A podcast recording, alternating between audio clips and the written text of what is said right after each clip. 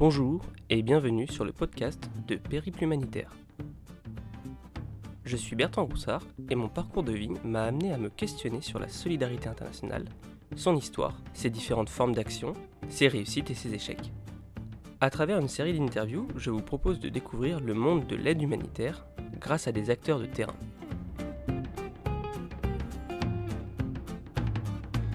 Franz Fructus, bonjour. Bonjour. Alors Franz, tu es euh, ingénieur en projet de traitement de l'eau et tu as tout de suite euh, amorcé ton parcours et tes études vers l'humanitaire. Tu as d'abord travaillé pour euh, des entreprises à Madagascar et à l'île Maurice et aujourd'hui tu reviens d'une mission humanitaire avec Médecins sans frontières au sud de Madagascar. Avant de nous parler de l'impact du dérèglement climatique sur la crise humanitaire qui a lieu en ce moment à Madagascar, peux-tu nous raconter ton parcours? Euh, oui, donc j'ai commencé, euh, j'ai fini mes études par un master en environnement, spécialité euh, traitement de l'eau, où j'ai découvert un peu le monde de l'humanitaire dans le traitement de l'eau pendant mes études et j'ai aussi monté un projet avec l'association du master. Malheureusement, on n'a pas pu partir en République démocratique du Congo, mais ça m'a déjà mis un pied un petit peu dedans. Par la suite, à la fin de mon diplôme, je voulais directement travailler dans une ONG, mais j'ai vite été confronté à la réalité euh, parce qu'on me demandait euh, d'avoir une expérience professionnelle euh, technique. Donc j'ai travaillé quelques années dans le secteur privé et bah, cette année je me suis relancé dans le projet. J'ai postulé à plusieurs ONG et j'ai été pris chez Médecins sans frontières pour un projet de malnutrition dans le grand sud de Madagascar.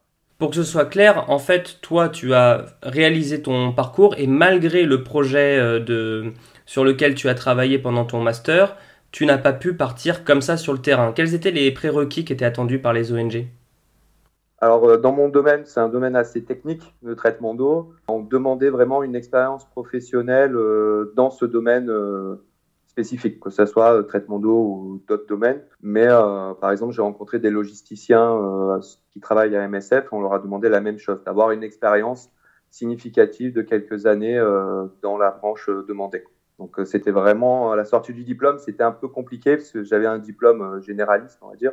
Euh, j'ai pas fait d'école spécialisée dans l'humanitaire.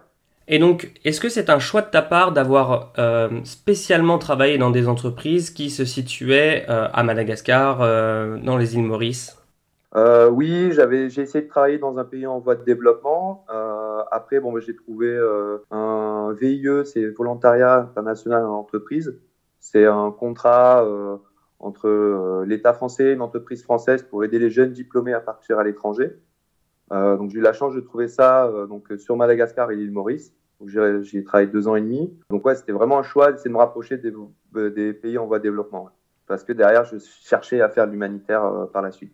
Et donc c'est grâce à cette expérience que tu as pu te faire embaucher par Médecins sans frontières et que tu as pu réaliser ta première mission à Madagascar. Est-ce que tu peux nous raconter précisément comment ça s'est passé et quel a été euh, un petit peu le, parcours de recrutement et est-ce qu'il y avait des tests? Est-ce que ensuite, euh, après avoir été recruté, tu as été formé, préparé à cette mission?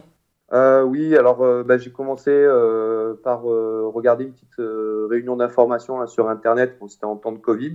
normalement, ça se fait en présentiel sur Paris, où tout le monde est convié, pas besoin de postuler encore. Euh, MSF explique un petit peu euh, bah, le déroulé des opérations euh, qu'ils mettent en place. Et derrière, il nous explique un petit peu le processus de recrutement. Donc, on postule en ligne. Il n'y a pas le choix, il faut postuler en ligne. Et après, on est contacté par un responsable, un responsable RH avec un premier entretien assez basique. Et après, c'est plus un gros entretien technique avec un responsable technique de, ma, de la branche spécifique avec un entretien, je sais pas, qui avait duré une heure et demie, je crois, au téléphone. Derrière, il y a un test d'anglais en ligne. Et euh, après, on est validé bah, par, le, responsable d'équipe qui dit bah, OK, on rentre dans le, ce qu'ils appellent le pool euh, technique. Donc, moi, j'étais dans le pool EHA. Et derrière, il a fallu attendre un petit moment pour avoir euh, la formation, euh, parce que c'était en temps de Covid. On a attendu quelques mois. Et euh, on a eu une formation en ligne de trois jours qui nous prépare euh, un petit peu à notre travail euh, sur le terrain, comment se passe la logistique, les commandes, etc. Euh, je, dois gérer pas mal de matériel sur le terrain. Donc on a quand même une trois jours de formation assez complète avec d'autres personnes dans d'autres disciplines, qui permet de parler de plein de choses sur les projets et on arrive un peu préparé. Donc pôle EHA, eau, hygiène et assainissement. Une fois que tu as été formé, tu pars sur le, sur le terrain, donc pour une mission assez courte, une mission de, trois mois. Est-ce que, dans un premier temps, tu peux nous expliquer quelle est la situation actuelle à Madagascar? Alors, bah, donc la situation actuelle, c'est qu'il y a dans le grand sud de Madagascar, dans le sud de l'île, euh, il, y a des, y a une sécheresse récurrente depuis plusieurs années. Donc, euh, bah, les récoltes euh, diminuent de plus en plus. Et ce qui se passe, c'est qu'il y a de la malnutrition chez la population, qui touche avant tout bah, les enfants euh, en bas âge, de moins de 5 ans. Et euh, c'est pour ça qu'MSF a décidé d'intervenir. Donc il y a vraiment un gros problème euh, de malnutrition qui est lié à un manque de nourriture, qui est lié à un manque d'eau. Et moi, dans le domaine eau, hygiène, assainissement, j'y suis allé pour résoudre, on va dire, plus ce problème eau. Récemment, dans un communiqué de presse, David Besley, le directeur exécutif du PAM, a déclaré Les sécheresses consécutives à Madagascar ont poussé les communautés au bord de la famine. Les familles souffrent et les gens meurent déjà de faim sévère. Ce n'est ni à cause de la guerre, ni à cause des conflits, c'est à cause du changement climatique. C'est une région du monde qui n'a en rien contribué au changement climatique et maintenant, ce sont eux qui en paient le prix. Quand tu entends ça et quand on entend ça, euh, on a un petit peu du mal à réaliser que euh, cette crise est directement liée au changement climatique. Qu'est-ce que tu as pu voir, toi, sur place, qui a confirmé ces propos? Ben, Au début du projet, on a fait beaucoup euh, ce qu'on appelle des explorations. Donc, c'est partir dans différents villages pour évaluer un peu la, dire, la, demande en aide humanitaire. C'est très intéressant parce qu'on a beaucoup parlé avec les chefs de village, les sages des villages. Et par rapport à ça, on entend assez souvent, on entendait vraiment euh, discuter avec eux, surtout sur le problème de l'eau. Euh, les gens parlaient de la bonne pluie, de la mauvaise pluie qui vient pas du même endroit. Et euh, ça fait, ça fait quand même plusieurs années qu'il y a plus de mauvaise pluie que de bonne pluie. Et vraiment, les anciens du village le, disent assez souvent sur le terrain. Ça nous a marqué, ça a marqué toute l'équipe en tout cas. Alors, la famine là-bas, c'est ce qu'ils appellent le, le kéré. C'est une situation qu'ils ont déjà connue, mais qui, a priori, est chronique et actuellement s'aggrave de plus en plus. Euh, oui, c'est ça. Alors, le kéré, c'est quelque chose qui est très récurrent euh, depuis euh, une cinquantaine d'années à Madagascar. On a même plus de 100 ans, ils arrivent à trouver des témoignages de kéré. C'est le moment de liaison entre la, fin des, la, fin des réserves de nourriture qu'ils ont et la prochaine récolte qui peut être plus ou moins longue selon les années. Le kéré euh, peut durer euh, un mois ou quelques mois ou plusieurs mois. Ce qu'on remarque de plus en plus, c'est que le kéré s'allonge de plus en plus. Euh, la saison des pluies est de moins en moins longue et la saison sèche est de plus en plus longue. C'est vraiment ce qu'on entend quand on discute avec les gens sur place dans les villages. Donc ces personnes se retrouvent dans une situation de, famine, famine sévère, donc il y a différents stades euh, avant de pouvoir euh, parler d'une crise alimentaire et de pouvoir parler de, famine, mais là on est vraiment dans le stade, en tout cas dans certaines régions, le plus élevé. Euh, toi, tu es ingénieur en projet de traitement de l'eau. Quel est ton rôle exactement dans ce type de programme humanitaire? Alors, dans le projet, moi j'avais pour première mission, donc c'était déjà évaluer un petit peu la demande, enfin la demande de la population. Donc évaluer les ressources en eau, euh, en quantité et en qualité, euh, et voir quelle est la problématique s'il n'y a pas de ressources en eau. Donc première chose, c'est l'évaluation. Après, euh, on a un petit peu établi la stratégie. Donc la stratégie, ça a été première mise en œuvre rapide, c'est distribution de contenants sécurisés. Parce que les gens là-bas, ils n'ont pas beaucoup d'argent, ils ont besoin de manger, donc ils vendent tout ce qu'ils ont que ce soit des bidons, euh, des seaux, euh, des casseroles, pour pouvoir acheter à manger. Et ils n'ont plus de contenants sécurisés. Donc, on a distribué des bidons fermés qui puissent aller chercher de l'eau. Et après, euh, on, a, est rentré plus dans le concret. Donc, c'était vraiment en deuxième étape, préparation des pompes manuelles qui, qui, ne marchaient plus. Donc, pour pouvoir fournir de l'eau dans les villages. par la suite, dans les villages où il n'y avait pas de pompe, on a regardé ce qu'on pouvait mettre en place. Donc, c'est-à-dire faire des puits ça, c'est une solution qui est assez rapide à mettre en place. Donc, en quelques semaines, on peut creuser des puits pour pouvoir apporter de l'eau à la population. On a vraiment visé d'abord la quantité et après la qualité. Parce que dans certains villages, c'est vraiment un problème de, quantité d'eau. On a vu certains villages où ils sont à moins de 2 litres euh, d'eau par jour par personne, alors qu'on recommande au minimum 5 litres par jour d'eau par personne. Et euh, après, par la suite, on a mis en, on est enfin, le projet est en train de mettre en place tout un, toute une campagne peut-être de forage pour intégrer euh, encore plus de pompes dans les villages où il y en a le plus besoin et où c'est possible en fonction bah, de, des réserves d'eau euh, souterraines. Donc toi, c'était ta première mission humanitaire sur le terrain. Dans un reportage Madagascar au bout de l'espoir, la journaliste Gaëlle Borgia suit un humanitaire qui s'appelle Théodore et dans son reportage, on peut entendre ceci. Humanitaire chevronné, Théodore n'a jamais été confronté à une telle misère. Face à une situation pareille, euh, on est tous affectés. J'ai des enfants, donc mes enfants pourraient être aussi dans le, le même sort.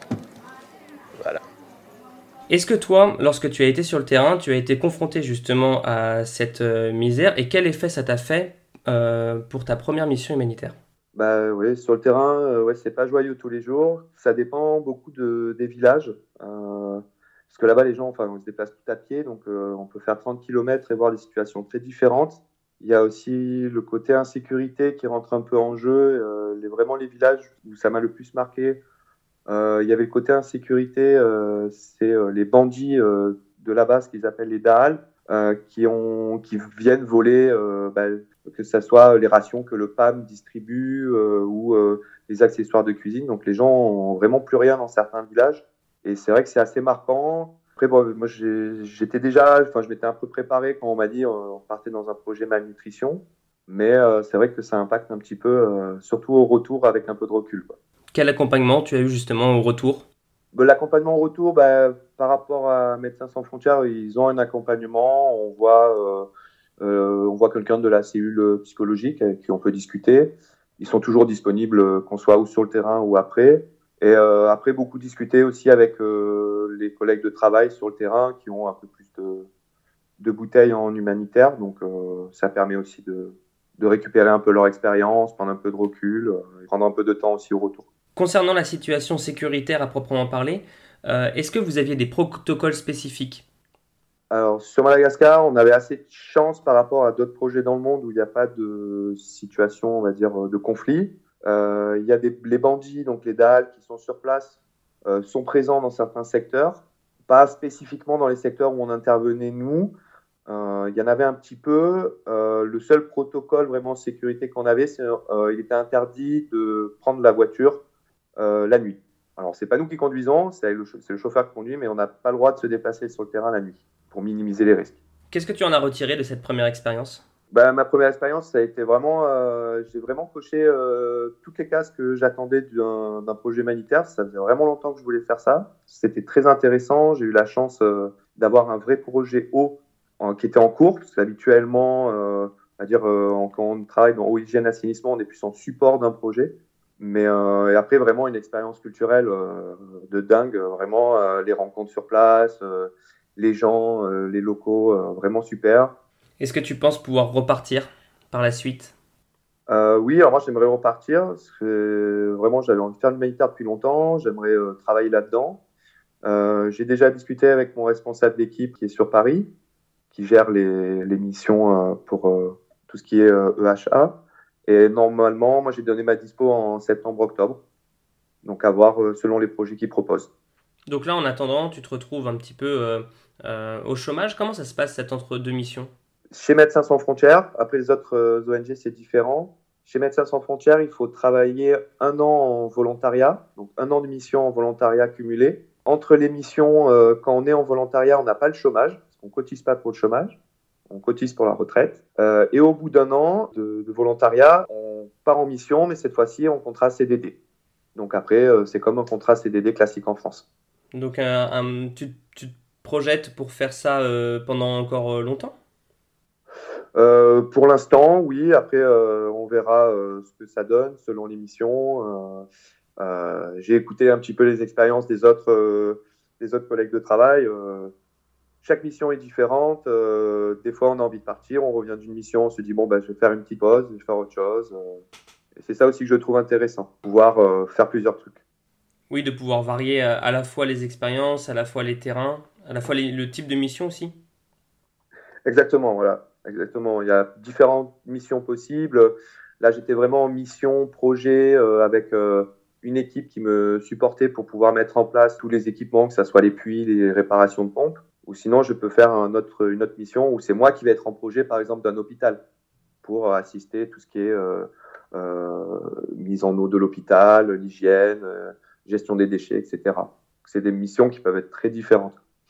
Euh, aujourd'hui, quel conseil est-ce que tu donnerais à des personnes qui veulent se lancer dans, dans le même type de parcours que toi, qui, qui sont peut-être en études d'ingénieur, qui, qui, sont intéressés par les problématiques euh, de traitement de l'eau?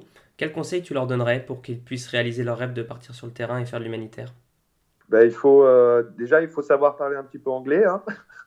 ça aide pas mal. Ensuite, non, il faut aimer voyager, il faut aimer sortir de sa zone de confort. Et comme conseil, il faut avoir, euh, être euh, multitâche, savoir faire plein de choses différentes.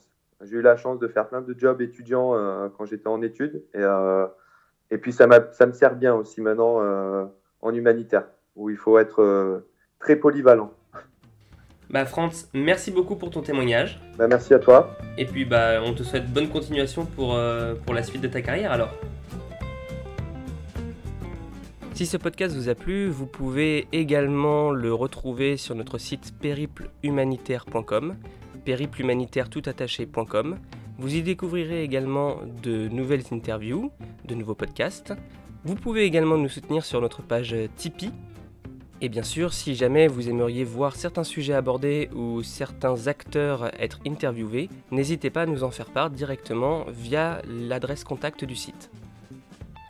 Entre-temps, je vous souhaite une très bonne journée et je vous dis à bientôt.